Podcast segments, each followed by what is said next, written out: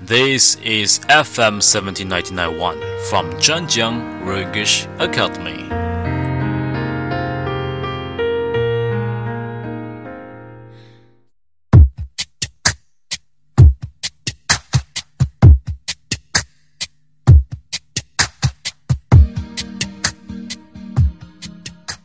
Hello everyone, this is Guy at FM 17991 from Zhanjiang Rengish Academy. 各位听众朋友们，大家好，好久不见，好久不见。It has been a while, it has been a while。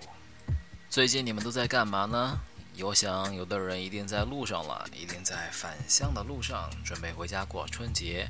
还有一些人呢，一定在家里面打扫卫生，享受跟家人在一起的幸福感。还有一些学生朋友呢，一定是放寒假了，一定在好好的玩着呢。而学生放假的时候呢，我一定是在上寒假班，给学生上寒假班的课，每天都忙着呢。And on the fourth day after the Spring Festival, if we are going camping in Sanya, so if you have a chance, if we have a chance, maybe we can meet in Sanya and we can go camping together.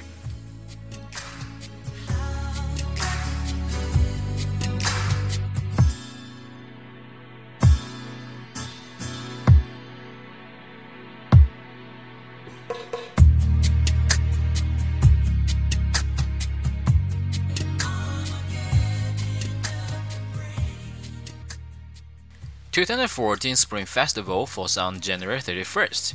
The holiday in China starts from January 31st to February 6th, 2014. It is the year of the horse according to Chinese zodiac. Chinese Spring Festival, also called Lunar New Year, has more than 4,000 years of history, being one of the traditional Chinese festivals. It is the grandest and the most important festival for Chinese people.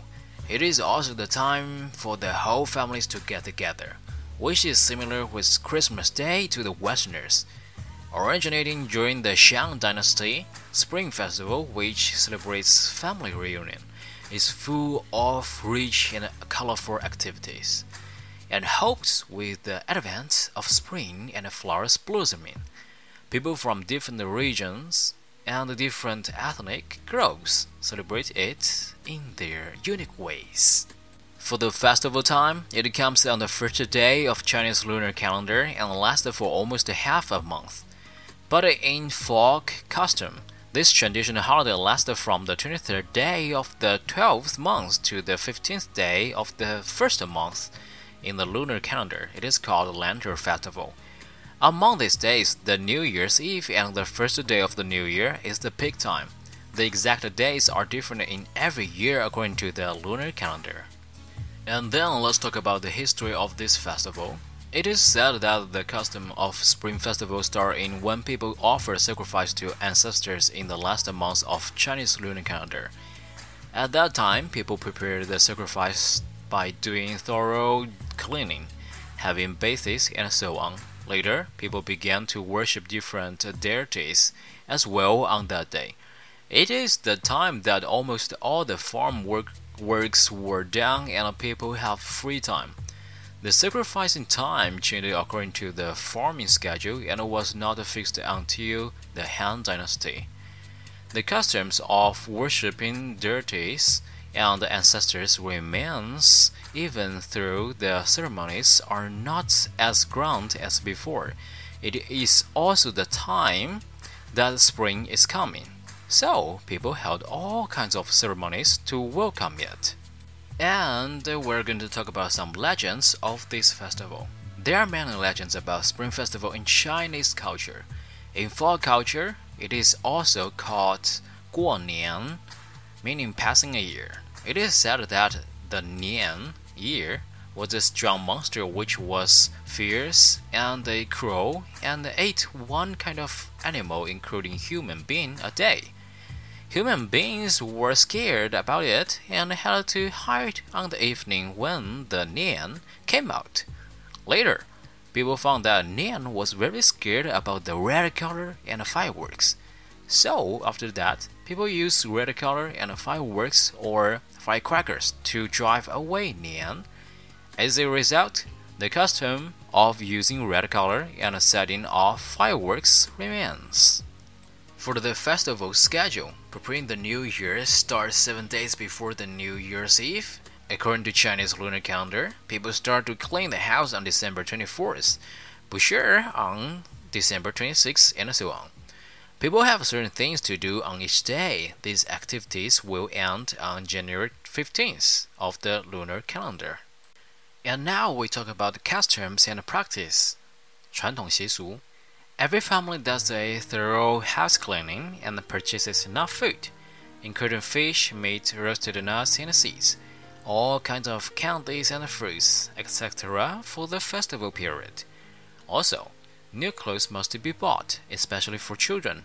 Red scrolls with complimentary poetic couplets, one line on each side of the gate, are pasted at every gate. The Chinese character fu is pasted on the center of the door and paper cut pictures adorn windows. I also think that you should know some taboos of the Spring Festival, 春节禁忌. The Spring Festival is the start for a new year, so it is regarded as the omen of a year. People have many taboos during this period. Many bad words related to death, broken, killing, ghost, and illness or sickness are forbidden during conversations. In some places, there are more specific details. They consider it unlucky if the barrel of rice is empty, because they think they will have nothing to eat in the next year. Taking medicine is forbidden on this day, otherwise, people will have sick for the whole year and take medicine constantly. Last but not the least, festival food. I think maybe it's the most important thing for the Spring Festival Eve. Food during this happy event has its characteristics, which is the representative of Chinese festival food culture. Dumplings and the reunion dinner are indispensable at this time. Cold and hot dishes are all served. Fish is always an important dish to them, which expresses people's hope of having a wealthy year. That's all for the Spring Festival. I hope what I have talked about today will help you to introduce Chinese Spring Festival to the foreigners in English. 我希望今天的内容呢，可以帮助你用英文的去简单表达新春佳节的背后的文化含义。如果你希望得到今天的内容的电子文档呢，你可以发邮件给我，g u y h u k a i at gmail dot com。OK，重复一遍，g u y k a i h u at gmail dot com。